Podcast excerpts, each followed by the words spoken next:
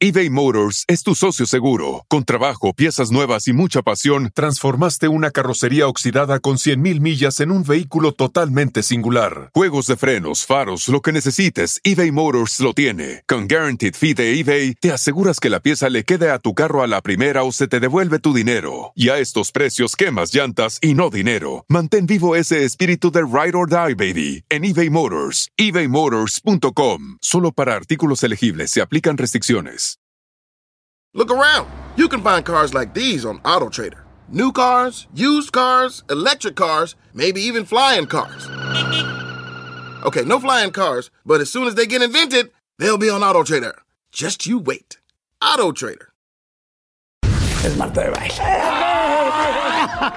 Y el primer idioma que en realidad aprendí a hablar es inglés. Cuando ustedes sientan un odio hacia mi persona, Cuando escuchan el Madison Square Garden, al contrario, deberían de decir que bien habla español. Qué bonito el español, Marta. que cuando uno es chiquito y haces algo extraordinario, lo primero que dices es, ma, ma, pa, ve, mira.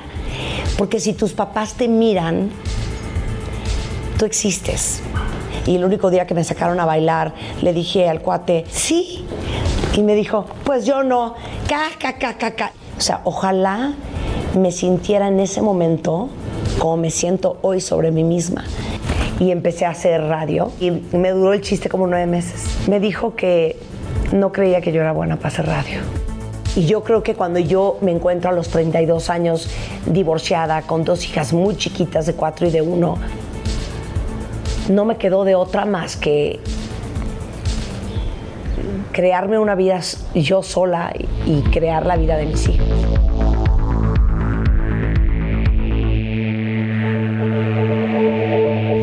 Pues bueno, un episodio más, y, pero este es un episodio muy especial porque se lo dije cuando le mandé un mensajito de texto de los 2.500 que le mandé. Este, le dije, eres la, una de las personas que más me han pedido desde el día 1 de la entrevista. O sea, pero estás en el top 1, 2, 1, 2, 1, 2 de la gente que todo mundo me pide. ¿Por qué? Bueno, es una de las 10 empresarias más exitosas de Iberoamérica. Es una de las 10 mujeres más poderosas eh, según Forbes y según Expansión, que son las revistas nacional e internacional más importantes. Es la primera emprendedora en Endeavor en México, no existe ninguna otra. Es parte de las 300 líderes más importantes del país. Es locutora, es productora, pero que es actriz, pero que también evidentemente eh, editora, empresaria. Es Marta de Baile. ¿Y vienes de un Oye, guapo? Oye, te faltó. ¿Te calmas? Mamá. Mamá, claro. Esposa. Amiga. Amiga. Y amante. Y amante. claro. Oye, Hola, y- y, esas son las más difíciles, ¿no? Hola, Bel. Queríamos hacer esto hace mucho y la verdad es que Jordi eh, pone mucha atención a lo que ustedes dicen, leen, quieren, piden, sugieren y ya por fin Lo logramos. el momento. Sí, la vamos a pasar increíble. Bienvenidos a todos. Ya saben cuál es la idea. Durante una hora y media, olvídense de su semana, del desmadre que traigan, de los problemas, de las crisis, tal. Olvídense y relájense una hora y media hoy conociendo a Marta, conociendo cómo ha llegado todo eso, porque ahorita les dije todas las partes de los títulos, este, pues literal ya de sangre azul. Pero hay un camino. Lo que sí es un chaval. Primero te quiero preguntar, ¿qué eres claustrofóbica? Grave. ¿Grave? Grave. ¿Por qué? O sea, grave. Es que te tengo que contar una historia. Igual y si ustedes son igual de mi vuelo y del de Jordi se van a Que acordar. chiquitos. ¿Se acuerdan que en Plaza Satélite había un lugar que se llamaba La telaraña. No, no, no, no. Se llamaba, espérate. Ay, ustedes se van a acordar, pónganlo aquí en comentarios. Ok. Pero el caso es que era de niños, yo habré tenido como 12, y entrabas agachado a gatas en un todo a oscuras. Cuando yo empecé a gatear para meterme, me empezó una cosa y estaba bien chiquita. Y obviamente tenía una fila de 10 niños atrás. Entonces, ¿cómo te sales? Claro. Pues yo me aventé encima de los niños, casi casi los atropellé, caminé encima de ellos para salirme desquiciada. Esa fue la primera vez que me di cuenta que tenía claustrofobia. La segunda, Ajá. estaba yo en mi luna de miel, que uno en la luna de miel quiere verse siempre sensual y erótica. Y entonces mi, mi primer esposo eh, se le ocurrió que fuéramos en un submarino. Miren, yo así. Nos metemos al submarino y yo así de. ¿Se oirá? Sí, sí, escucha. O sea, un submarino, entiendan, es un supositorio. Claro. Volteo y veo que cierran la escotilla. Y en ese momento yo así como de película, ¡Stop! Me tengo que ir. Y entonces literal él, oye, ¿qué tienes? Cálmate. Y yo, no puedo, no puedo. Y entonces hice un escándalo en el submarino. Abrieron la escotilla y me tuve que salir y me quedé en el barco esperando ahí en la lancha así vomitándome. ¿Cómo querés? Entonces, no puedo con los espacios cerrados. Ok. No me da en el avión, gracias a Dios. ajá. Pero si tú me quieres torturar, ahora sí que no quiero que esto tenga una connotación sexo-sexual, pero ponme una almohada en la cara y me muero. ¿Lo has tratado en algún lugar, en terapia? que una... he tenido que tratar muchos otros problemas y padecimientos emocionales, entonces no he llegado todavía Antes a la eso. claustrofobia. Vamos por abecedario, ¿no? Vamos por abecedario. Vamos en la A, en la B es en la C. infantiles, complejos de inseguridad. Ya, ya casi voy a llegar a la claustrofobia. Oye, a ver, tu mamá y tu papá, eh, bueno, estuvieron mucho tiempo, bueno, no mucho tiempo juntos, Ajá. pero sí estuvieron un buen tiempo juntos. ¿Tú naciste en Managua? Yo nací en Managua en el año de 1967. Y al, al año de nacida, y, y qué bueno que me haces esta pregunta porque yo quisiera tomar pues estas cámaras y estos micrófonos para hacer una aclaración. Al año de nacida yo me voy a vivir a Estados Unidos. A Nueva York. A Nueva York. Y el primer idioma que en realidad aprendí a hablar es inglés. Entonces, cuando ustedes sientan un odio hacia mi persona, pues un resquemor, cuando sientan... Cuando escuchan Madison Square Garden. Exacto, cuando oyen eso, al contrario, deberían de decir... Que bien habla español. Qué bonito habla español, Marta.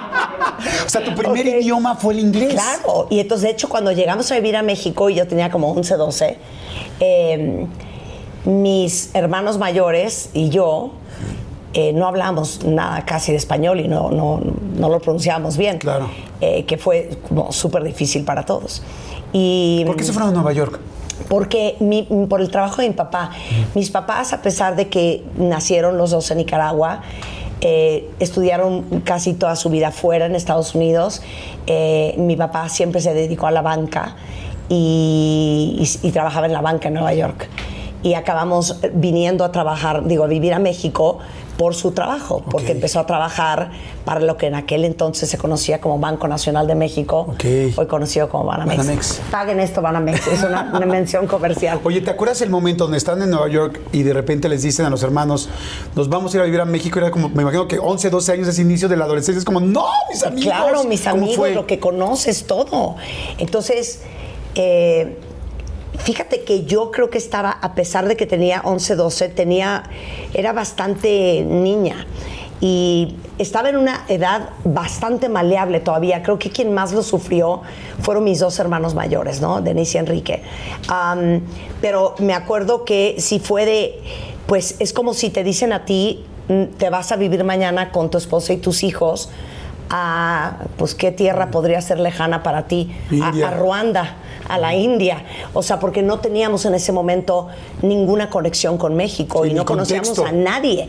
Y la verdad es que yo siempre pienso que estoy eternamente agradecida que mi papá haya tomado la decisión de venirse a vivir aquí.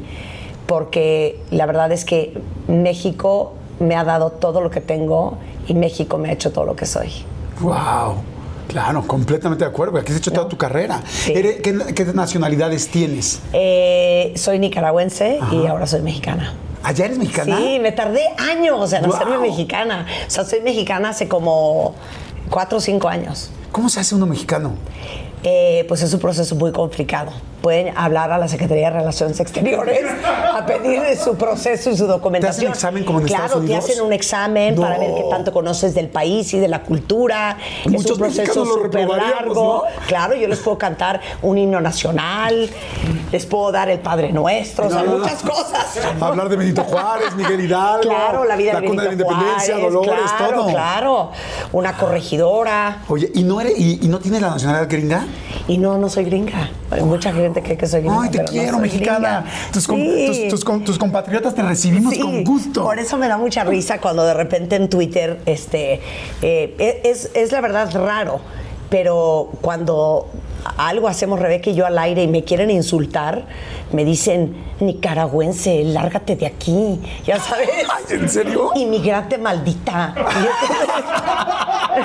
Nada más porque no soy peleonera, pero eh, me hagan decirles, no, es que sí soy mexicana. Wow, qué padre, qué padre. Oye, cuando nace Eugenia, tu hermana, que bueno, yo creo que la más conocida para nosotros, Sí. tú no estabas como muy contenta. Eh, fue- pero ¿qué- ¿de dónde hiciste toda esta investigación? Somos un super equipo. Oye, pero qué buena investigación.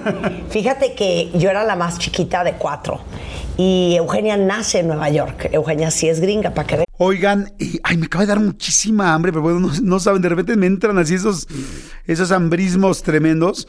Perdón si pudieron escuchar inclusive mi estómago, porque bueno, estos micrófonos lo captan literal todo. Pero es que estaba pensando en el McCrispy de McDonald's. O sea, ¿ustedes ya lo probaron? No, no, no, no, no.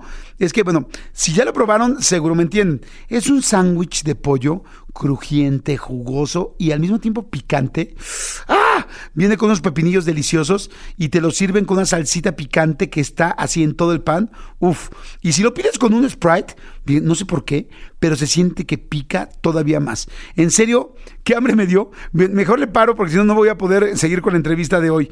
Ustedes que pueden, disfruten de su McCrispy en McDonald's o pídanlo por el app desde sus teléfonos. Seguimos. eBay Motors es tu socio seguro. Con trabajo, piezas nuevas y mucha pasión, transformaste una carrocería oxidada con 100.000 millas en un vehículo totalmente singular. Juegos de frenos, faros, lo que necesites, eBay Motors lo tiene. Con Guaranteed Fee de eBay, te aseguras que la pieza le quede a tu carro a la primera o se te devuelve tu dinero. Y a estos precios, quemas llantas y no dinero. Mantén vivo ese espíritu de Ride or Die, baby, en eBay Motors. ebaymotors.com. Solo para artículos elegibles se aplican restricciones. Eh, ¿Estás soltera? eh, Digo, nada más no, quiero no, saber. es casada. ¿Quieres sus papeles? ¿Mandé? ¿Quieres sus papeles? ¿Quieres una green card? ¿Quieres una green card? Esa sí es gringa, para que veas. Pero mi mamá estaba embarazada del quinto hijo y, y- y se hablaba y se decía y se creía que iba a ser niño. Y entonces yo estaba totalmente confiada, mi trono estaba seguro, mis juguetes estaban a salvo y de repente habla mi papá a la casa y entonces yo oigo que dice, it's a girl. Y entonces yo rompo en llanto y mi papá dice, ¿quién está llorando? Martita. Y dice la muchacha, sí. Y entonces en ese momento mi papá agarró las llaves del coche, salió disparado a la casa a consolarme y a, ahora sí que a contenerme, porque yo no contaba con que llegara Eugenia a la vida. Madre. Por eso cuando jugamos de chiquitas Ajá. a la casita, ella siempre fue el perro, el- ya sabes.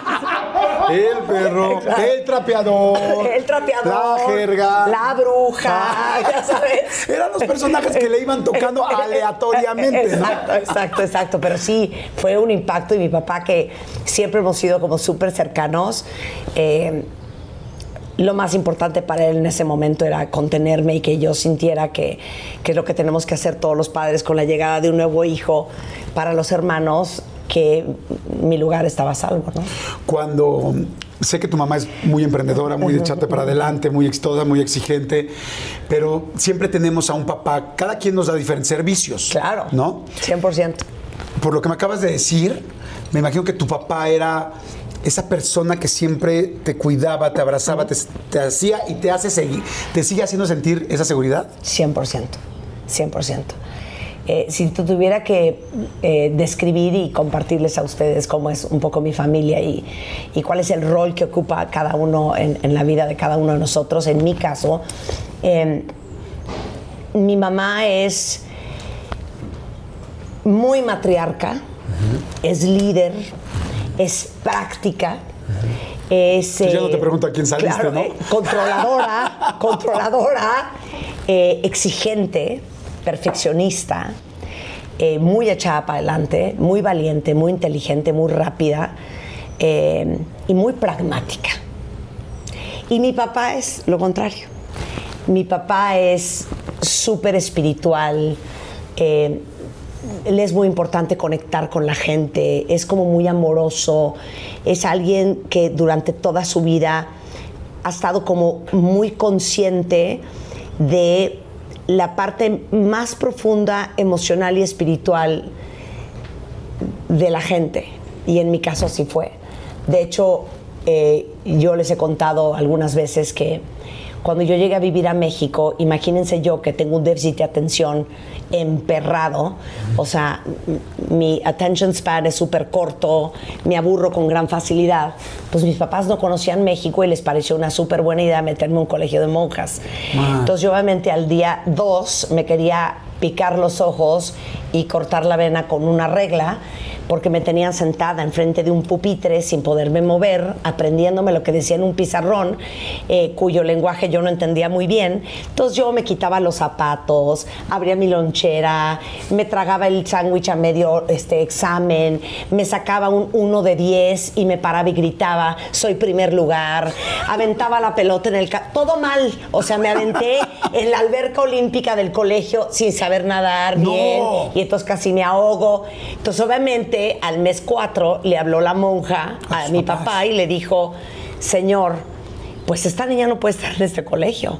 Y mi papá, en vez de regresar a la casa y, ponerme una infernal, le dijo, esta niña se va de este colegio no cuando termine el año, hoy. Porque yo no quiero que esta niña crezca creyendo que es un problema. ¡Wow! Imagínate tú. Es una pregunta fuerte, pero ¿Qué vas a extrañar el día que no esté tu papá? No, o sea, ni me digas porque me trauma la muerte. Me da un mal humor morirme. O sea, no puedo creer que nos vamos a morir todos. O sea, no lo puedo creer. Y mi papá, con el perfil que ya les platiqué, es de los de, hijita, es una transición. Es totalmente natural. Cuando el cuerpo no sirve, hay que desecharlo y le digo, papá, a mí no me estás hablando de cuando te vas a morir, pero hijita, yo espero que tú, el día que yo me muera, celebres mi paso por... Pa, basta, basta. no quiero ni pensar que se va a morir, porque para todos, ¿no? Y especialmente los que tenemos una relación cercana con nuestros papás, su simple presencia en este mundo te da un gran nivel de, de seguridad y de certeza tan así que cuando uno es chiquito y haces algo extraordinario, porque te avientas en una resbaladilla o porque te echaste una machincuepa, lo primero que dices es, ma, ma, pa, ve, mira. Porque si tus papás te miran, tú existes y, y tienes validez y tienes otro valor. Y esa vuelta de carro, si tu papá o tu mamá la vio, es una vuelta de carro diferente a que si no te vio nadie. Ah. Y por eso creo que es tan duro cuando tus papás tienen o demencia senil o les dio Alzheimer's. Yo creo que lo duro de que tus papás no te reconozcan en ese tipo de casos es porque al final todos tenemos un niño interno que sigue necesitando esa retroalimentación de tus papás. Ahora imagínate cuando se van. Entonces yo creo que de lo que más extrañaría de mi papá, yo creo que son esas cosas que me dice cuando no estoy bien. Y puede ser algo tan fácil como yo un día llorando en un drama, no sé si me estaba divorciando o se había cortado con algún novio y mi papá se volteó y se me quedó viendo con una cara de qué oso. Y me dice, hijita, tranquila, todo está bien. Tú estás bien. Solo tienes que elegir saberte así. Entiende que ese es tu momento. cómo estás en ese momento, que está muy complicado y muy fuerte, pero tú tienes que creer que estás bien pasando por un momento muy difícil, pero que intrínsecamente estás bien. Y, son ese tipo de lecciones de vida que, que yo, yo creo que extrañaría mucho. ¿Tu mamá es así de guapa como tú? muy guapa. Yo te veo en el mejor momento de tu vida, te lo digo en serio. Siempre, siempre tú y yo hemos sido siempre muy cercanos. te veo, te veo muy guapa, te veo con un cuerpazo, te veo, pero te veo feliz, te veo contenta, te veo. ¿Sí te sientes, te das cuenta de eso? O sea, lo notas, lo trabajaste, llegaste hasta aquí por trabajo o es casualidad, ¿qué pasa? ¿Por qué estás tan bien? Yo creo que estar bien toma un chorro de chamba. Toma un chorro de chamba porque les digo algo, uno cree que estar bien depende del trabajo y depende de tu éxito económico y depende de tu reconocimiento y depende de haber encontrado o no haber encontrado el amor y depende de todo esto allá afuera. Y ciertamente esas cosas ayudan, pero uno tiene que tomar la decisión de estar bien. Y cuando tú eres una persona perfeccionista, exigente, intolerante a la frustración, eh, controladora, hay tantas variables allá afuera que pueden y que casi nunca salen como uno quisiera. Y que si tú las tienes amarradas a tu felicidad, vas a sufrir mucho. Y yo creo que ahí vivo yo, adentro y afuera.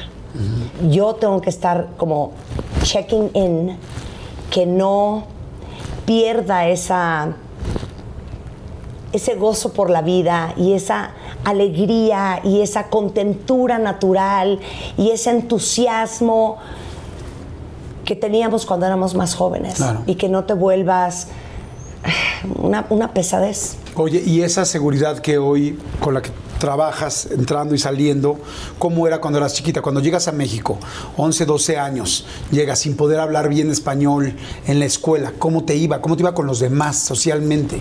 Fíjate que fue difícil porque eh, eBay Motors es tu socio seguro. Con trabajo, piezas nuevas y mucha pasión, transformaste una carrocería oxidada con 100.000 millas en un vehículo totalmente singular. Juegos de frenos, faros, lo que necesites, eBay Motors lo tiene. Con Guaranteed Fee de eBay, te aseguras que la pieza le quede a tu carro a la primera o se te devuelve tu dinero. Y a estos precios, quemas llantas y no dinero. Mantén vivo ese espíritu de Ride or Die, baby, en eBay Motors. ebaymotors.com. Solo para artículos elegibles se aplican restricciones. Look around. You can find cars like these on AutoTrader. New cars, used cars, electric cars, maybe even flying cars. Okay, no flying cars, but as soon as they get invented, they'll be on AutoTrader. Just you wait. AutoTrader. yo creo que los, los maestros, por, por quererme hacer sentir bien y como que darme eh, un poco de autoestima, eh, de repente me paraban y me hacían leer a mí el libro en inglés y, y leer el poema. Y entonces ahora Marta les va a cantar la canción para que vean cómo se va a cantar. Entonces imagínense cómo le caía en la punta de los, ya saben qué, a los demás niños, ¿no? En la punta de los huevitos. eh, Exacto, No, porque la estaban todavía los- chiquitos, ¿no? no, sí, es- exacto. sus pequeños testículos. Exacto. Ahí. Y este. Y, y pues al principio fue, fue complicado. Claro. Fue, fue difícil. Fue un momento doblemente complicado porque mis papás al poco tiempo se divorciaron. Entonces. La pesadilla de cualquier mi- niño. Claro, la pesadilla de cualquier niño. Entonces mi papá, que era mi, mi todo, eh, se va de la casa y nos quedamos los tres menores con, con mi mamá. Los dos más grandes se regresaron a Estados Unidos a hacer la carrera y, fue pues muy difícil. Eh, yo no me la pasé nada bien de los de los 14 a los 10 y 32. No, no, no. A los 18. A los 44. Sí, pero, pero no, no, no me la pasé tan bien. O sea, esa gente que dice, no, hombre, yo me regresaba a los 18. Yo no me regresaba a los 18 ni muerta. Ni de broma. Ni de broma. Porque creo que además cuando tú llegaste a México había como mucho bullying, este, Sí, sí, sí. Que, que te sentías gordita. Sí, ¿Qué pasaba sí, ahí? sí, sí, sí. No, y me sentía gordita y me acuerdo que me decían, eh, Marta hace ejercicio para que le- se le levanten las nalgas. Y bueno, si te lo dicen a los 38, lo dices, lo aceptas con mucho orgullo. Pero cuando eres chiquita, pues te da pena, porque estaba yo bastante nalgoncita. Ya gran parte de eso también ya se fue. Ya se cayó. Eh, y, eso, y eso me daba mucha pena. Y, y Te da también pena que te decían lo de la me daba mucha pena que me dijeran que estaba nalgona. Y, y aparte, es impresionante cómo la comida y las emociones están totalmente ligadas, ¿no? ¿Y si estabas pasada de peso en realidad? Siempre fui chubby, siempre fui chubby. Pero en la adolescencia, o sea, sí estaba más chubby y más chubby y más chubby. Yo creo que mi, mi pico fue a los 16 Y además ambos somos chaparritos. y somos Cuando eres chaparritas. chaparrito y- Entonces, o sea, 8 kilos en Jordi o en mí Sí. son 16 kilos en cualquier persona de una estatura normal. Sí. Entonces, sí estaba muy chubby. Y en esa edad, pasando por lo que estaba pasando mi familia, eh, en, en un país que en ese momento todavía no, no sabía cómo navegar, y, y- y veía todas las chavas de mi colegio, ¿no? Ya saben, con el pelo güero hasta acá, cuerpazo, con la tank top, y yo súper, súper chubby. Entonces, lo, lo puse en un texto en Instagram, creo que cuando cumplí 53 años. Eh, vayan para que lo lean. Pero ojalá no hubiera perdido tanto tiempo sintiéndome inadecuada como perdí. O sea, ojalá me sintiera en ese momento como me siento hoy sobre mí misma. Porque sí perdí mucho tiempo sintiéndome como un outcast, sintiéndome la gordita, eh, la, la que nadie pelaba, la que no tenía novio, la que no sacaban a bailar. Y el único día que me sacaron a bailar, le dije al cuate, sí. Y me dijo, pues yo no quiero bailar. Y me dejó sentada. O sea, te digo, ¿quieres bailar? Sí. Y luego, pues, entonces yo no. Yo así, sí. Y me dijo, pues yo no. Ca, ca, ca, ca, ca. Y se fue con sus amigos. Luego me lo reencontré muchos años después y nos reímos mucho de debe haber historia. muerto, ¿no? Haber Claro, dicho, no. claro. Y aparte fue en radio. O sea, llegó con un cliente porque trabaja en el medio de la publicidad y lo veo entrar y abro el micrófono y dije al aire, ¿se acuerdan que les conté del güey que me había sacado a bailar? Es este, a Pedrelo, no. pásate, hijo. Y entonces, güey, se nos moríamos de risa. Pero, pero sí, yo creo que pasé muchos años eh, no sintiéndome que encajaba ni en el grupo, ni en el estereotipo de la belleza.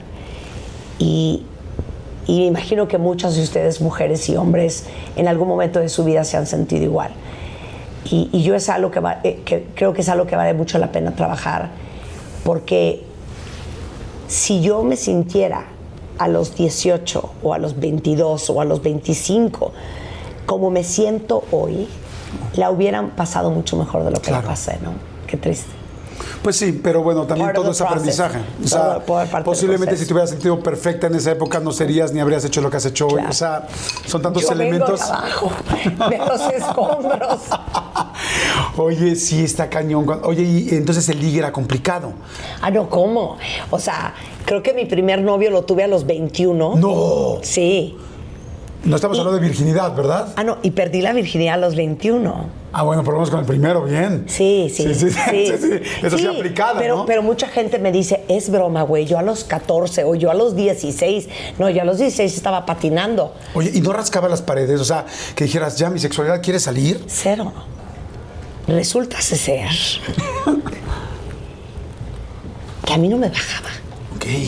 ¿No te bajaba? No me bajaba. 12, 13, 14, 15, 16. No, 16. Y entonces mi mamá dijo, no, algo está mal. Entonces me lleva al ginecólogo. Y entonces imagínate el oso de tener 16 años y que te lleva al ginecólogo. Salió y le dijo a mi mamá, no, pues todo está bien, hay que esperar. Y hasta los 17 yo era esta mesa, una tabla. Y me bajó y tin, tin, tin, tin, tin, tin, tin, que mi mamá decía, pero estas chichis de dónde salieron si aquí en esta familia nadie es chichona.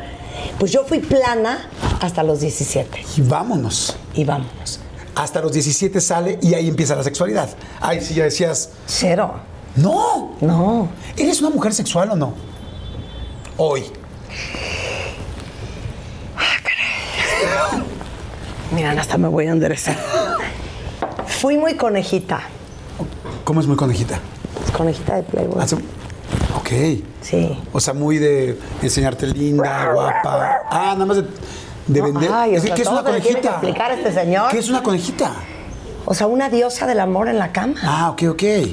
Perfecto, muy bien. Pásenme una pluma, le voy a hacer un dibujo al señor. para Le vamos a hacer un diagrama. Voy a hacer un diagrama. Sí, la verdad es que he sido muy conejita. Ah, ok. Pero, pero, de hecho, me va a matar Juan por decir esto. Pero me dice Juan, ¿y luego? Y le digo, oye, mi amor, llevamos tres años casados. Ya soy una mujer de 54 años. Ya chole. Y me dice, de ninguna manera. Y entonces, cada vez que tenemos una pareja invitada en la casa, yo lo uso para que Juan tenga un parámetro, porque Juan es más conservador y nunca hablaría de cosas en público. Y entonces les digo, a ver, pero tú di, ¿no? ¿cuántas veces? Y entonces dice mi amiga, no, güey, o sea, una vez al mes, o sea, igual, y ya de cuates, o sea, a veces una vez cada mes y medio. ¿Ves, Juan? No es diario, güey. O sea, no es diario. No tenemos 18. Uno está cansado. Hay cosas que hacer. Porque entonces Juan cree que una mala vida sexual es no tener relaciones diario, si posible, dos veces al día. Oye, y así de guapa que eres- como eres para vestirte por fuera, también eres para vestirte por, íntimamente. O sea, eres de un bonito negligé o tal, o ropa muy linda o no. Porque hay que, o eres de pijama de franela, porque Es que yo no les puedo mentir. eres de pijama de franela, eres de Pink. Obvio. Eres hija de Pink y de No, Victoria's Secret. No, con- pero sí, pijama negra, no de franela, pero sí de algodón, calcetín, obviamente, calzón y brasier para que no se caigan las chichis. Se Y hacen ese- juego, ¿no? eh, Esa. En veces hacen juego. En veces pero sí, pueden en veces no. Pero veces- pueden no. Pero, no sí. tiene los calzones de lunes, martes, Monday, Tuesday, para que me entiendas. Monday, No. Tuesday, Wednesday, ¿no? no, cero. No, pero sí hay mujeres que duermen desnudas. No, yo sentiría que me pueden violar en cualquier momento, que de hecho ha sucedido en algún momento en esa cama. Pero, pero no, no, yo soy de, de- de frío. Tú eres de frío. Tú eres O sea, de- sí, si creen que yo salgo en un baby doll de la perla o de Agent Provocateur, cero. O sea, no va a haber líneas, porque ya hay línea de ropa, ya hay línea de todo el hair De- tech, de- de de, todo el pelo. que está fantástico. Muchas gracias, Sí, por sí, cierto. Pues ya tengo mis productos, ya los tengo. Lentes. Este, ya están los lentes de ópticas Lux, que están padrísimos. Me encantó la idea de, Audrey Hepburn y todo este asunto. Este, ¿Qué más tienes de productos? Eh, ah, lo de decoración de la casa. Sí, Este, Marta de baile home que ahí viene de regreso. pero entonces no va a haber mm, Marta de baile. Lingerie. No. No. porque si, si yo hiciera lingerie, acabaría haciendo como, como un, un- un lounge outfit. Sí. O sea, preferiría hacerles unos pants de cashmere o de algodón super delis que hacerles un baby doll con plumas aquí abajo. No. Nadie tiene paciencia para meterse. Esto es de Y tu las colección. que tienen, los felicito. ¿Esta es Sí, de tu colección? mi colección, sí. Ay, está muy linda, ¿eh? Y es una chamarrita. ¿Te puedo enseñar? Claro, por supuesto. Se abre el zipper. Por supuesto. Oigan, señores, salud, salud, corazón. Vamos rápidamente a hacer este, un refill. Espero que estén disfrutando mucho. Si les está gustando, por favor, denle like. Y todavía mejor aún, suscríbanse para que siempre sepan cuál es la entrevista que se sube nueva. Estamos con Marta de Baile y yo te agradezco mucho este momento, este tiempo, pero sobre todo que abras tu corazón y también el escote. Regresamos. ¿Te, te hacían dietas? ¿Qué? O sea, todas las del mundo, unas locuras. Claro, porque aparte mi mamá es muy delgada, Eugenia, mi hermana, es una vara de nardo, mi hermana la mayor es muy delgada y yo siempre fui chichona, nalgona, caderona, pues muy latina, ¿no? Como cuerpo de guitarra. Y, y mi mamá era de dieta 1, dieta 2, dieta 3, o sea, no puedo creer la locura. Yo le digo, mamá, pero tú estabas loca. Y me dice, pues es que en esa época como que ni sabíamos bien. Anfetaminas, ¿cuántas quieren? ¿Ah, sí? Este, ya, hormona tiroidea, unas inyecciones de hormona gonadotropina coriónica. No, no, o sea, unas locuras para bajar de peso. Yo me metí en su momento todos los chochos sabidos y por haber, como imagino que hay muchas de ustedes. Y pero estaba bien chica, o sea, 18, 19, 20. Y, y- y- y- es increíble cómo el, el poder que tenemos las madres y el impacto que podemos tener sobre nuestros hijos puede ser devastador. Claro. Y la verdad es que mi mamá sí, sí fue un gendarme, ¿no? En ese sentido, de vernos guapas, estar en tu mejor versión, andar con el zapato limpio, con la cartera lustrada, eh, con el pantalón tallado como debe de ser, verte bien, verte bonita, traer el pelo impecable, cuidarte la piel, o sea, era muy exigente en ese sentido. Ahora digo, gracias a Dios, ¿no? Eh, pero, pero eso, eso sí se me hizo una obsesión con la comida. Y siempre ha sido una lucha, digo, hasta el día de hoy. A veces estoy dos kilos abajo, a veces estoy dos kilos arriba. Este, y es algo de lo que tengo que estar súper consciente y, y tratando de reconciliarme constantemente con el cuerpo, porque una vez que lo tienes, creo que es una lucha que nunca se acaba, ¿no? Claro. ¿No? El verte en el espejo y decirte horrores como estoy hecho una vaca no puede ser, qué barbaridad, ¿no? no o, o decir la contraparte, ¿no? Ya olvídate si traigo dos kilos arriba, lo bueno es que estoy sana y que estoy bien. Y al día siguiente estás de, no, pero es que sí estoy hecho una vaca. Y esto está, sí, estamos ahí en el estiria floje todos los días, ¿no? Oye, estudiaste en la UNUM, ¿no? Este, después, primero que estudiaste mercadotecnia. No, primero estudié diseño gráfico. Diseño gráfico. Tres semestres. Luego publicidad. Luego publicidad, tres semanas. Tres semanas. Tres ah. semanas, ¿qué tal? Y aborté esa misión porque en realidad mi pasión era hacer radio, era lo único que yo quería hacer. ¿Y cómo fue el primer acercamiento al radio? Fíjate que yo tenía eh, una amiga que se llama Alejandra González, que tenía un amigo que se llama Germán Huesca. Y el papá de Germán Huesca era dueño de Núcleo Radio 1000. Ok. Y yo le decía todos los días que me hicieron casting porque yo sabía muchísimo de música. Hasta que un día me hizo un casting. Y entonces eh, escribí en un papel todo lo que yo iba a decir en mi casting. Y era así. Hola, mi nombre es Marta de Baile. Gracias por estar con nosotros. Bienvenidos a London on the Line, en donde van a escuchar lo mejor de la música europea en este momento. y me dan el trabajo. ¡Guau! Muy bien. Entonces yo le dije a mi mamá, si me dan esta chamba, tenía yo 19 años. ¿Dejo la universidad? Dejo la universidad. Y me dan el trabajo y mi mamá infartada. De hecho, el otro día llorábamos de risa mis hijas y yo, porque le decía, es que la abuela, o sea, mi mamá, se volteó y me dijo, pero si ya vas a acabar la carrera, y entonces ella pensaba que yo estaba como en tercer año de la carrera y yo estaba en tercer semestre. Y yo le decía, mamá, no, me faltan casi tres años para acabar la carrera. Y yo ya quiero trabajar. Ya, ya, ya me quiero meter a trabajar, ya no puedo hacer una bolita ni un palito más. Y miren que soy buena con las manos, ¿eh? In more than one way. y, este, y me salí. Y empecé a hacer radio. Era un programa que se llamaba London on the Line todos los sábados eh, como de 12 a 1 o 12 a 2 con el gran Ricardo Valencia. Y me duró el chiste como nueve meses. ¿Cómo? Dame tu mano. ¿A los nueve meses qué pasó? Me corrieron. ¡No! ¿A los nueve meses? ¿Y ya habías dejado la universidad? ¿Y ya te habías aventado toda la prueba con tu mamá? Me dijo que no creía que yo era buena para hacer radio. No me digas. ¿Lo has vuelto a ver? No. Estaría precioso ahora que tienes el programa número uno, el a ver, podcast dime, número uno. A ver, dime. A ver, dime. A, ver, dime, güey. A ver, que no era buena para qué. ¿Eh? Claro. Y qué grueso, ¿no? Porque yo pienso, hijo, cuando te dicen eso sobre tu pasión a los 19 años, sí. que tienes autoestima menos 10 y experiencia menos 100, ¿cómo no creértela? Si te lo está diciendo alguien mayor que tú, con experiencia. Y que trabaja en ese medio. Y luego. Y la vida es muy grande y por eso siempre hay que confiar en ella. A las dos semanas, un amigo de mi hermano Roberto me habló y me dijo: Oye, tengo un amigo que está inaugurando una nueva estación de radio. Eh, y le dije que tú haces radio. ¿Te gustaría hacer un casting? Y yo, 100%. Y ese amigo era Clemente Serna, chico.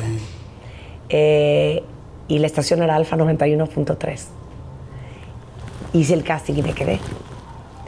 Y todos los meses subía el rating 10, 15 puntos y lo iba doblando. Y yo estaba de 4 de la tarde a 8 de la noche, que en, en tiempos de radio eso se llama prime time. Entonces, el negro, González Iñárritu, que está en ese momento en WFM, dice, ¿quién es la vieja que está en alfa de 4 a 8 Que nos está bajando que tanto nos rating. está comiendo el rating? Fuimos todo el equipo de W, de Alfa y de W, coincidimos en un llama Yucatán en Houston. Fuimos a ver el concierto de Madonna de la gira Blonde Ambition. Y ahí pidieron mi teléfono y de repente un día me habló el negro y me dijo, vente a trabajar aquí. Ajá. Y entonces estuvimos el negro y yo negociando como seis meses, abogados y todo, ¿eh? Pero ¿por qué no decías qué tal si nada más me están Si nada más me quieren sacar y luego me quieren aventar y me quedo como el perro de las dos tortas. Claro, porque estabas bajándole Claro, y WFM entonces, era claro, WFM. WFM era WFM, estaba Charo, estaba Negro, estaba Martín Hernández, va, va, va. Y entonces yo dije, no. Entonces le decía que sí al negro y a los tres días me llamaba y, y ya me arrepentí y le decía que no. Y el negro, yo entiendo muy bien por qué tiene un Oscar o varios. Porque no hay nadie tan enfocado a lograr el resultado como el negro. Y él no quitó el dedo del renglón hasta que no me llevó a WFM. Entonces, después de seis meses de negociando, abogados, contratos, esto y el otro, Te vas a W. llegué a WFM. Y llegas y así de, wow, Marta, todo el mundo. Cero. ¿Cómo fue? El negro nunca le dijo a nadie que yo iba a llegar. Y yo era la de alfa, ¿no? Era la competencia. Y cuando llegamos, el negro citó a todo el equipo de WFM en la sala de juntas. Eran como las nueve de la noche. Y no les dijo ni para qué. Entonces, cuando entra el negro a la sala de juntas y yo entro atrás, dice, les quiero presentar a la nueva integrante de WFM. Y todo el mundo así. Es la de Alfa. Y entonces se voltea el negro y dice, Marta, ¿quieres dar unas palabras? Y de esto, Charo y yo, que hasta la fecha somos súper amigas, nos ahogamos de risa. Entonces yo me paro y digo, bueno, aparte con la voz que tiene uno cuando tiene 21 años, ¿no? Bueno, yo les quiero agradecer a todos la gran oportunidad de ser parte de su equipo, porque les quiero decir que yo los admiro muchísimo. Y oigo a Charo que hace. Y yo no estaba acostumbrada a esas vulgaridades. Claro. Y yo era una bebé, o sea, ubican 21 años. Y yo me quería morir, Con- morir de la Contexto pena. para la gente que no sabe. WFM fue la estación más importante que ha habido en este país de eh, anglo, en inglés. Y fue la única estación de inglés que ha logrado estar en número uno arriba de la Z, de la que buena, de todo por la creatividad, música y todo lo que había. O sea, era la estación Sí. más importante. Y Charo Fernández en ese momento ya era una locutora. Era la locutora de WFM, entonces Sí. llegas tú y dices, y luego, Los siguientes cuatro meses, Charo le dijo a toda la estación que nadie tenía derecho a dirigirme la palabra. no, Entonces yo iba a, a la estación que estaba muy lejos de mi casa, eh, no tenía con quién comer, no conocía la zona, nadie me hablaba, o sea, la ley del hielo literal. todo el mundo me hizo la ley del hielo porque Charo se los había dicho. Y entonces un día manda el negro a Charo a Nebworth, esto debe haber sido en 1990, más o menos, o 91, y eh, hacen la transmisión y yo siempre he sido muy servicial y muy atenta. No crean que pongo mesas y, hago cenas que se las comparto a veces en Instagram desde ayer. O sea, yo a esa edad eh, me pareció lo normal que yo que llevaba relaciones públicas, promoción, publicidad, imagen corporativa, si todos los chavos iban a trabajar en sábado, les compré, por decirles, dos mil pesos de aquella época de, de tacos en Taco Inn. Entonces, cuando estaban transmitiendo, yo les serví, les puse, entonces yo creo que les di ternura. Entonces, el lunes siguiente, dicen todos, ya nos vamos a comer. Y pues yo, ya sabes, con mi sándwich en mi escritorio así. Y entonces dijeron, vente a comer con nosotros, Marta. Y yo ya, claro, ya bolsa en mano. Y entonces Charo habla a la estación y dicen, ¿dónde están todos? Se fueron a comer. ¿Con quién? Y Marta también, puta. no, o sea, se armó el zafarrancho, le habló a todo el mundo, le ventó la madre. Entonces el negro, que es el más estratégico, dijo, ¿qué hago para que estas dos viejas se hagan amigas? Y entonces dice, bueno, viene el concierto de Blonde Ambition de Madonna, ahora en Barcelona. Y quien se va a cubrir el concierto 10 días, Marta y Charo. Claro que sí. y entonces yo, o sea, siempre he sido como muy bebé y como muy inocente y como muy penosa. Dije, qué miedo irme con esta señora. Porque Charo Fernández es mucho mayor que yo. y este, pues ahí vamos. Para no hacerles el cuento largo, estuvimos 10 días en Barcelona. Oye, ¿y seria? O sea, así el primer día no te hablaba. ¿o No, sí? es que nos reímos porque yo llegué bañada, peinada, casi casi con mi neceser, divina, casi casi con sombrero en Panam. Charo llegó cruda, ya sabes, con una bolsa de este tamaño, con un zapato y un calzón. Entonces yo le presté la ropa toda la vacación y este y desde ese día Charo y yo hasta la fecha somos súper súper súper amigas. Wow. Estás en WFM y después te casas, ¿no? Me caso. Ok. Te casaste. ¿y ¿Cómo fue tu primera cita? ¿Cómo fue? Porque me imagino que Adolfo, Adolfo López, ¿no? Sí. Y este, ¿cómo fue? ¿Fue un flechazo? ¿Llevas mucho tiempo ligándose? ¿Cómo fue? No tienen ustedes una idea el cuero que era Adolfo. Y mi papá lo conoció en un avión. Ok. Y regresó y me dijo, oye, conocí en el vuelo a un muchacho que dice que te conoce. Y yo, ¿quién? No, pues Adolfo López. Le digo, sé perfecto, ¿es guapo? Me dijo mi papá, sí, es muy bien parecido. Sí, ya sé perfecto quién es. Y Adolfo, por su lado, dice que se sienta junto a este señor en el vuelo y de repente eh, le dice, ah, pues mi hija trabaja en Televisa. Y le dice él, ¿quién es tu hija? Y le dice, Marta de baile. Dice Adolfo que él casi se mata porque él me veía todos los días en eco Ajá. y decía, yo quiero conocer esa muñeca. Wow. Entonces, un día, una semana después de esto, estoy saliendo de trabajar y lo veo en la esquina. Y yo muy quitada de la pena le digo, tú eres Adolfo, el que conociste a mi papá. Y me dice, sí, no sé qué, no sé cuánto, súper penoso. Y al día siguiente me llamó a mi oficina y me invitó a salir. Diez meses después nos casamos. ¿Cómo crees? Sí. ¿A dónde salieron la primera noche? ¿Te acuerdas de- te acuerdas de- ¿Se acuerdan del Cícero en la Sí, zona rosa? claro, Que estaba en que. Londres, Liverpool. Ajá, ahí sí. fuimos, ahí fuimos. Ese fue, eso fue nuestro primer date. Eso fue un domingo. Y el lunes me invitó a cenar. Y terminando de cenar me dijo, quiero que seas la mamá de mis hijos. ¿A, las- a la segunda salida? A la segunda ¿Segunda, salida. tercera salida? Segunda. ¿Qué dijiste? Estás loco ni me conoces, cortea, me casé. Y, fuiste, y eres la mamá de sus hijas. Y soy la mamá de sus hijas. No me digas. Siempre le dije, güey, ¿por qué me dijiste quiero que seas la mamá de mis hijas? Nunca me dijiste quiero que seas mi esposa, estúpido. Y eso fui, la mamá de sus hijas, ¿no? O sea, ¿no fuiste su esposa? Pues como que nunca, nunca funcionó mucho, ¿no? Y la verdad es que las cosas entre Adolfo y yo no funcionaron, pero siempre fue un gran papá para las niñas. Nos quisimos muchísimo. Eh, nos tomó tiempo volver a llevarnos bien y ser amigos y ser buenos socios eh, para nuestras hijas.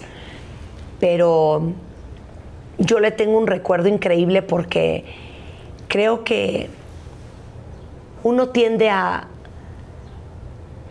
a tener resentimientos o enojo o coraje a la gente que pasó por tu vida que no fue lo que tú necesitabas o quería, que, querías que fuera.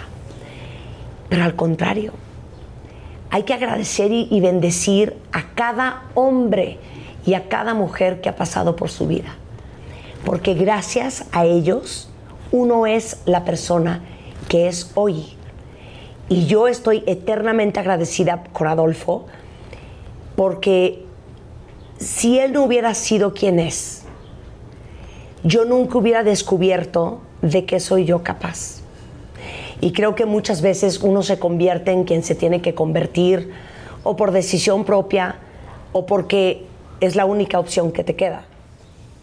Y yo creo que cuando yo me encuentro a los 32 años divorciada, con dos hijas muy chiquitas de 4 y de 1, ganando 7 mil pesos al mes, porque eso me, pagaban en los bebé tips, por si creían ¿Los que 23 cuando Televisa. Hoy? Sí, ¿te acuerdas? Ajá. Por si creían que en Televisa pagan bien. No. Eh, no me quedó de otra más que crearme una vida yo sola y crear la vida de mis hijas. Y eso me hizo descubrir una Marta que yo no- a lo mejor no hubiera conocido. Claro. ¿no? Y entonces a la gente que ha pasado por la vida de uno hay que agradecerle y celebrarle que fue y no fue todo lo que dijo y todo lo que no dijo que iba a ser, porque gracias a ellos eres la persona que eres. ¿Cómo te sentías adentro del matrimonio? Muy triste y, y- y con mucho miedo. Y sabes que no estaba feliz, pero lo que más me preocupaba era que no encontraba los huevos para irme. Y creo que lo más difícil para todos a la hora de tomar la decisión de divorciarte es romper la foto. Y muchas veces no es la persona, no, no es Carla o María o Jorge o Juan. Romper la esperanza de lo que pensaste que iba a ser y no fue. Romper la foto de lo que creías que iba a suceder y ya no va a suceder ni hoy ni nunca. Es bien doloroso. ¿Cómo eres como mamá? ¿Eres tan dura como jefa? Porque como jefa sé que eres durísima. Cero, cero. Eh,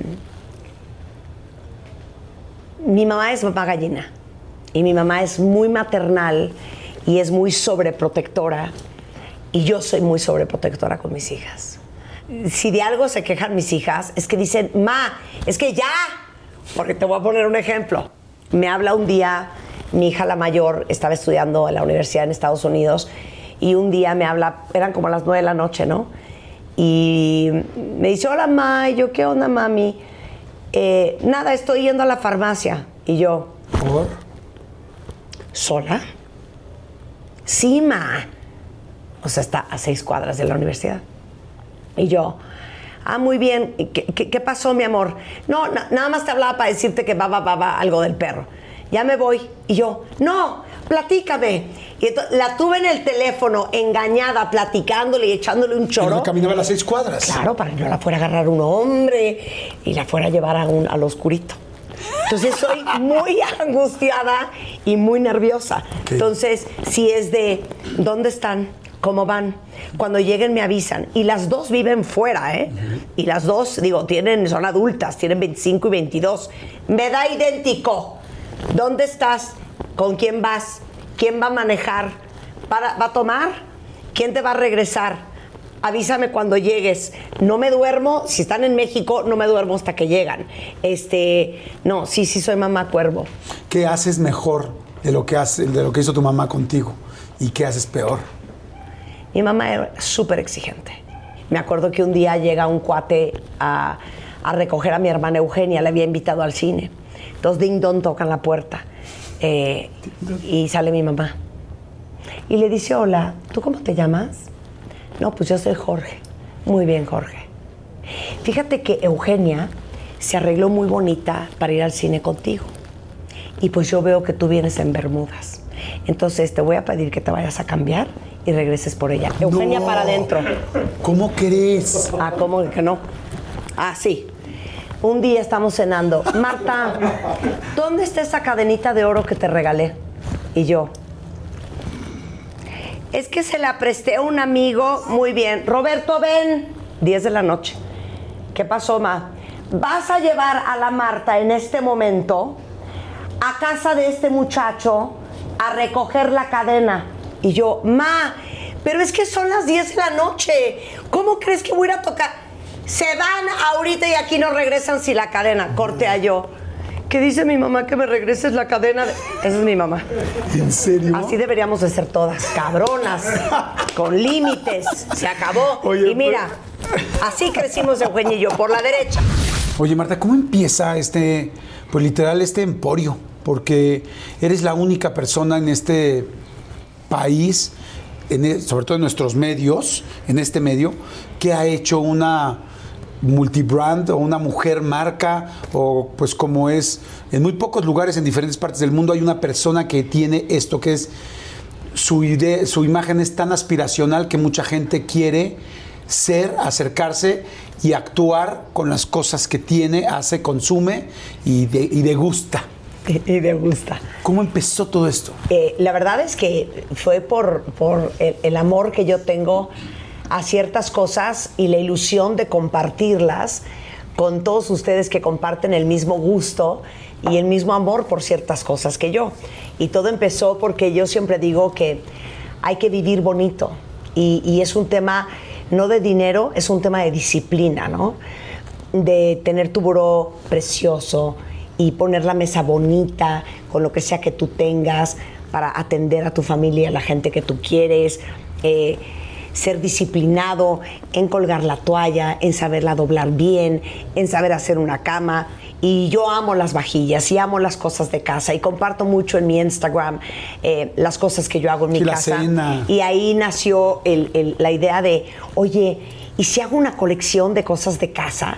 Y así nace, hace cinco o seis años, Marta de Baile Home.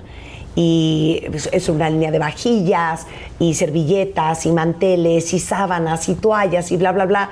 Eh, porque de repente en, en México cuesta mucho trabajo encontrar cosas de bonita calidad, bien hechas, pero a precios accesibles. O tienes lo carísimo, o tienes lo que tiene todo el mundo, eh, que, que no es particularmente muy único. Y yo quería hacer una cosa única que fuera accesible para todos.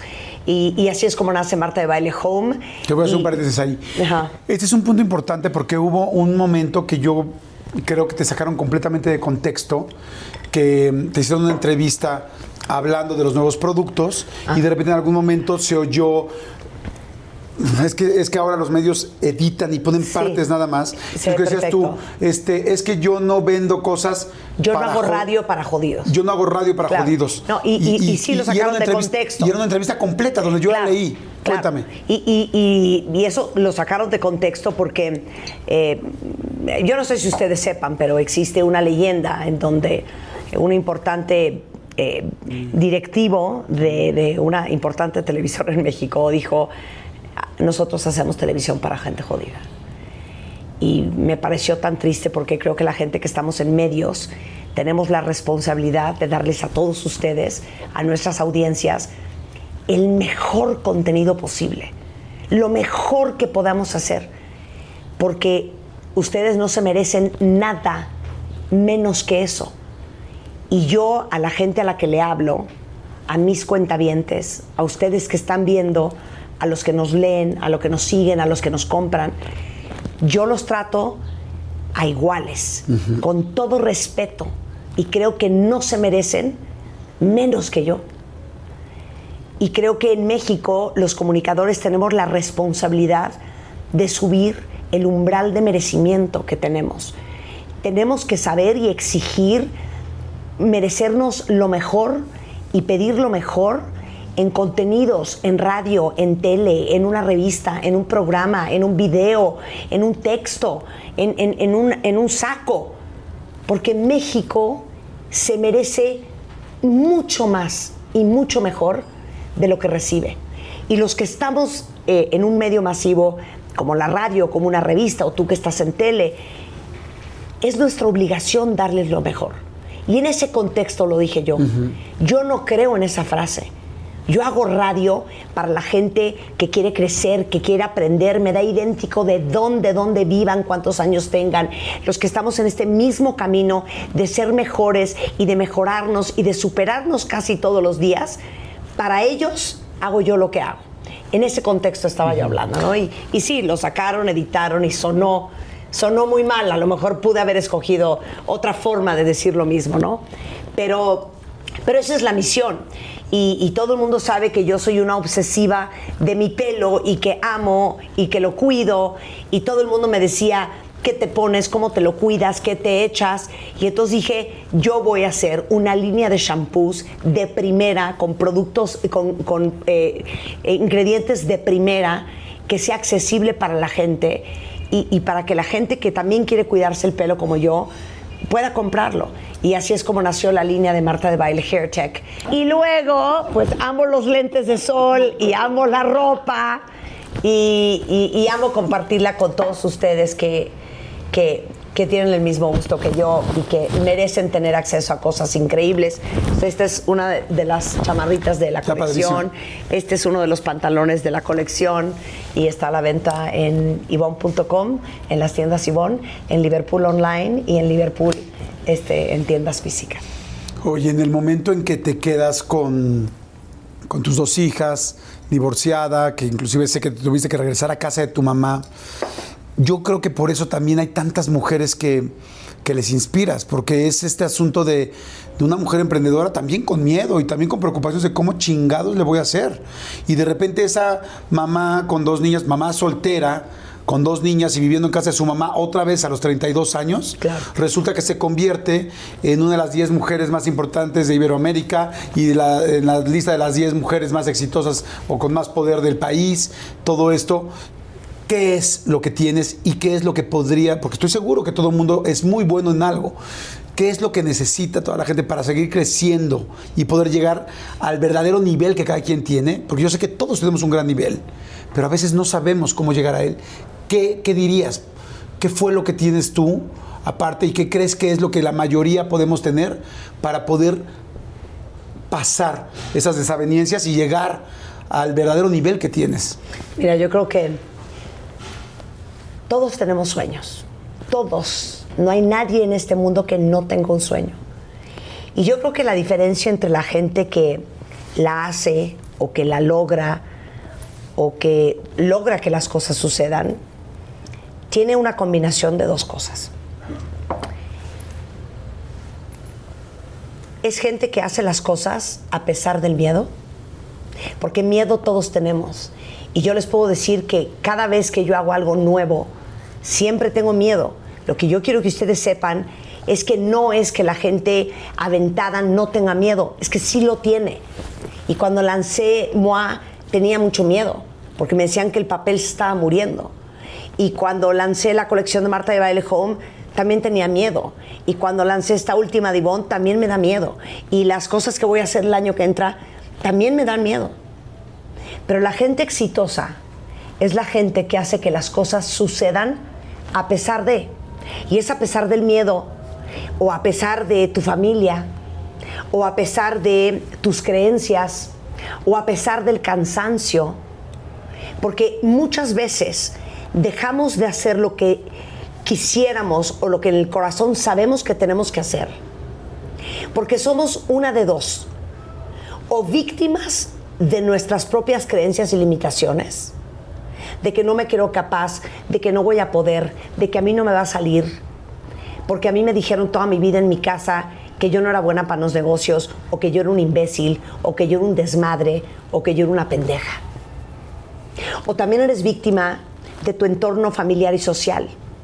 Y muchas veces en, el- en el- en esa necesidad de sentir que perteneces a tu familia y que eres parte de tu sistema, en, en sociedades tan tribales como la nuestra, en donde la familia es tan importante, si tú vienes de una familia en donde hay un mandato no escrito de que aquí nadie es exitoso, nadie tiene dinero, a nosotros no nos va bien, nosotros sufrimos, nosotros no triunfamos. Hemos visto muchísimos casos. El miedo a ser diferente a eso o ir en contra de eso te puede ganar que te excomulguen de tu familia. ¿Y a cuántos no les ha pasado que de repente te empieza a ir increíble y tu familia de, ay, no, ya te sientes el muy, muy, ¿no? Míralo, ya desde que se compró coche ya ni saluda. Todas esas insinuaciones al final son mandatos, en donde sin darte cuenta tienes miedo a ser diferente, tienes miedo a triunfar, porque, híjole, ¿cómo voy a hacer eso si a mi papá nunca le fue bien? Y, creo que solamente cuando estás consciente de que hay un precio a pagar y casi nunca es bonito, y tú estás dispuesta a pagarlo, vas a lograr lo que quieras en tu vida. Porque lo que mucha gente dice es, es que yo me muero de ganas de irme a estudiar fuera. Pues vas. No, güey, es que es un desmadre, güey. O sea, hay que sacar la visa de Australia y es un papeleo y entonces tengo que hacer el SAT y tengo que hacer un GMAT y tengo que hacer el TOEFL y entonces a qué hora y cómo crees si tengo que mantener a mi esposa y a mis hijos. Losers make excuses, winners make a way. Los perdedores hacen las excusas y los ganadores hacen camino. Claro. Ese sería mi mantra. Pues sí, estoy completamente de acuerdo contigo. O sea, Te- tiene, un que te costo. entristecí. No, no, no me entristecí, al contrario, te estoy ¿Quieres aprendiendo. llorar? Te digo algo, a mí me encanta, a mí me preguntan mucho la entrevista. Y a mí lo que más me gusta es que le digo, tengo todos los días la entrevista, la oportunidad de aprender de alguien que está enfrente. Claro. Y eso es lo fantástico que hacemos tú y yo, inclusive en el radio. Sí. Tantos expertos, tanta gente. Entonces, tú no sientas a alguien que no crees que le puede dar a alguien a los demás y a ti, algo a los Claro. demás y a ti. 100%. Ahora, evidentemente, entre más exitoso te haces, entre más famosa te haces, entre más, eh, pues sí, exitoso, empieza a haber también más problemas, porque pues son muchos los ojos que tiene uno encima y es demasiado complicado si las redes sociales, si no, lo platicamos ahorita, si te sacan de contexto en un, en un, este, en un comentario, si hay un problema por si el cigarro enfrente a una embarazada, o, no, o sea, se empiezan a hacer cosas muy grandes, muy grandes, muy grandes y es parte de que tanta gente te tenga los ojos encima. ¿Cómo sales adelante? Porque algo que también me gusta mucho es cómo has enfrentado cuando hay una situación complicada. Todo el mundo nos equivocamos, todo el mundo tenemos errores. O sea, de hecho, toda la plática de hoy ha estado basado mucho más en errores que en éxitos. Y tú dijiste, gracias a eso, hoy estoy aquí. Cuando tienes una situación complicada, ¿cómo te antepones? ¿Qué haces? ¿Cómo te pones primero? ¿Te cuesta trabajo? Eh, ¿Hay un proceso? ¿Hay un duelito? ¿O eres muy frontal? ¿Cómo sales adelante? Porque todos tenemos problemas y, nos gusta escuchar también cómo salir de ellos. Claro. Lo que pasa es que yo creo que uno nunca puede perder contexto en la vida. Uno nunca puede perder piso y nunca puede perder perspectiva. ¿Y, y por qué te digo esto? Porque no importando qué tan famosa te hagas, o qué tan poderosa seas, o qué tanto reconocimiento tengas, uno nunca debe olvidar quién eres, cuál es tu esencia y sobre todo cuál es tu misión. Todo esto que acabo de mencionar son efectos secundarios de un trabajo que es al que nos dedicamos. Y ese trabajo, esa es la misión y ese es el objetivo. Hoy que les he hablado tanto de mi papá, yo vengo de un papá, Jordi, que siempre me recuerda que es mi obligación usar el talento que la vida me dio para servir a los demás y que la gente que no sirve, no sirve. Y yo profundamente creo que yo estoy aquí para servirlos a todos ustedes a través de lo que yo pueda. Soy todo oídos para la gente que quiere sumar, sugerir, eh, proponer, eh, comentar en, en un espíritu de construir una comunidad de cuentavientes mucho más sólida, eh, con contenidos que sean mucho más perfilados a lo que ustedes necesitan. Todo lo demás me da exactamente idéntico. Todo lo demás es lo de menos. tienes una, yo creo que la comunidad en radio, por ejemplo, y en podcast más leal que, que existe. Tienes una comunidad impresionante. Y yo creo que eso tiene que ver con, con que hablas neto, con que verdaderamente los ayudas y con que aceptas cuando te equivocas. Claro, claro. ¿Cómo estás ahorita? ¿Cómo estás con tu marido? Este, con Juan, llevas una relación, entiendo por lo que yo veo y lo que lo conozco y lo que te conozco a ti, muy padre, 13 años, diferente, creo yo, madura, este, no sé, te veo bien. ¿Cómo estás? ¿Cómo estás ahorita con tu, con tu esposo? ¿Cómo estás tú como persona? ¿Cómo estás? La verdad es que soy muy afortunada de tener mi vida emocional de pareja resuelta. ¿Saben para qué hay que tener una buena pareja? Para no perder tiempo en eso. Creo que cuando estás en una mala relación, pierdes tanto tiempo y te desgastas tanto en la discutidera, en la peleadera, en que él quiso, pero tú no quisiste, pero él quiso, pero no fue, pero fue, pero no llegó, pero entonces tú estabas, pero él no estaba, pero tú dijiste, pero él dijo. O sea, es un cansancio y un desgaste que cuando estás en una buena relación de pareja, tienes el espacio y el tiempo y la inspiración y la energía para dedicarte a hacer cosas increíbles en tu vida. Y la verdad es que Juan y yo es increíble que no podríamos ser más diferentes porque somos, de verdad se los digo, totalmente opuestos y que funcionemos también. Porque intrínsecamente somos muy parecidos en cuestión de valores. Yo siempre he pensado que el amor no es un sentimiento, el amor es un compromiso. Y es muy fácil amarse cuando uno se ama. Lo difícil es amarse cuando no se odia. Y, y, cuando una relación funciona, y es la primera que ha funcionado en mi vida, funciona muy bien. Entonces eso me da, me da mucha alegría porque aparte yo a Juan lo... y él a mí me... Sí, claro, claro. Somos el yin y el yang. Sí, lo jalas y también te limita Lo animo, lo prendo, todo el día se carcajea, se divierte horrores. Y a mí, que soy una chinampina imparable, me serena, me calma, me ubica, porque es muy tranquilo, es muy amoroso. ¿Y saben por qué es un placer estar con Juan? Porque es un placer estar con alguien emocionalmente estable. Claro. Juan da paz. siempre está bien. No es dos días encabronado, tres días deprimido, un día furioso, dos días bien. Juan siempre está bien. Y yo que soy una montaña rusa, me da una gran estabilidad. Entonces en eso estoy muy bien. Tenemos cinco hijos juntos increíbles, todos saliendo adelante y haciendo sus cosas, cada, cada uno en su nicho y en su estilo. Eh, la chamba muy bien, eh, cansada, porque estamos permanentemente cansados, pero ahorita muy contenta. Yo creo que estos 54 años este, han sido los últimos mejores 10 años de mi vida. Me gusta mucho la Marta que veo hoy exitosa con todos los títulos nobiliarios que dije al principio, pero me gusta sobre todo la esencia. Y me quedo pensando en tu mamá y me quedo pensando en tu papá y me doy cuenta que digo, wow, qué mezcla tan más interesante, tan linda, ¿no? Ahorita que me hablabas de tu mamá, es perfeccionista, trabajadora, dura, ¿por qué regrésate las Bermudas? ¿Tú por qué no vienes tal, tal? Eres toda tú, eres toda tú. Y por el otro lado, eres todo tu papá, ese apoyo, ese claro que estoy ahí. O sea, ¿por qué cuando abres el micrófono y cuando abres más que la boca tu corazón? ¿Por qué conectas así? ¿Por qué la gente te ama, te cree y te aprende? Porque es lo mismo que tú le aprendes a tu papá todos los días.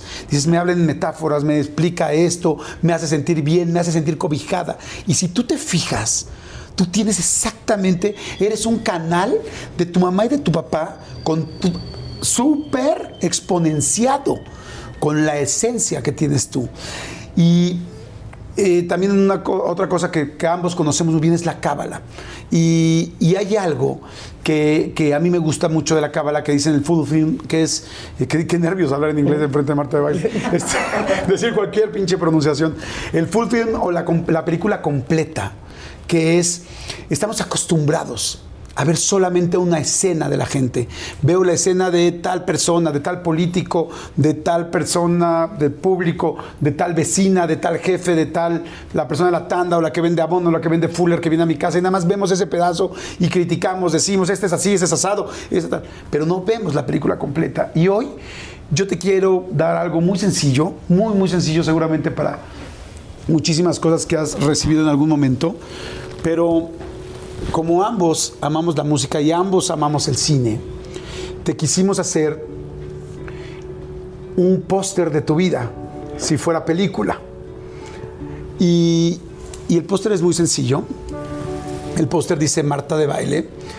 Si fuera una película, creemos que así sería, que tendría unos bullets donde dice locutora, empresaria, un icono, porque en realidad eso es real. Este, Marta de baile y esto es lo que la gente ve. esto es la que la gente conoce, el éxito, el glamour, como dices tú, el, el poder estar con gente muy poderosa y convertirte tú en uno de ellos y superar a muchos de ellos. Pero hoy lo que yo quería en esta entrevista era que la gente viera la película completa, no solo esta escena, y vea la parte de atrás. Y la parte de atrás es todo aquello que realmente platicamos hoy.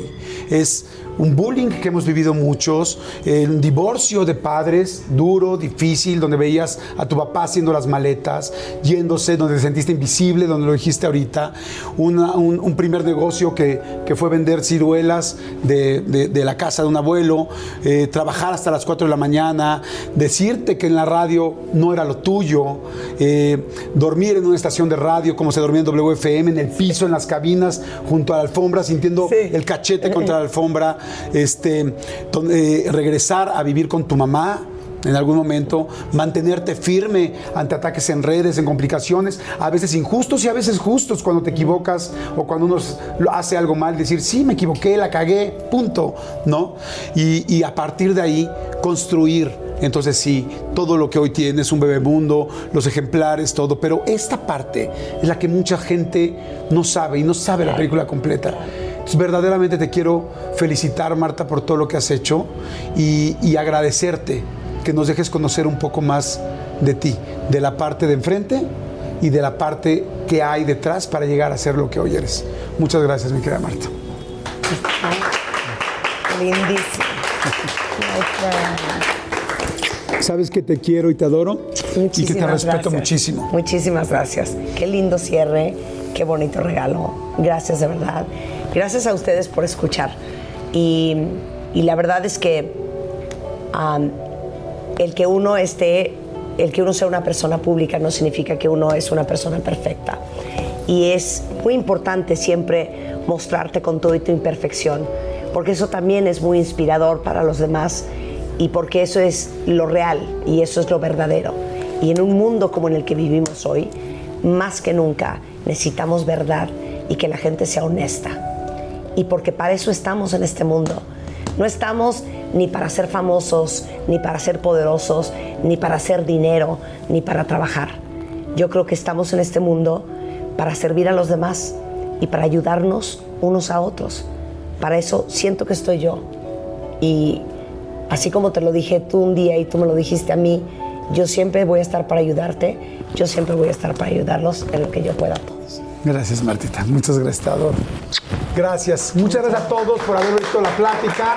Espero que les haya gustado. Gracias, gracias, gracias. Que tengan un bonito, bonito día, noche, mañana, a la hora que le estén viendo, semana, año, mes, lo que sea. Muchas gracias y nos vemos en la siguiente. Gracias, Marta. Chao. Bye.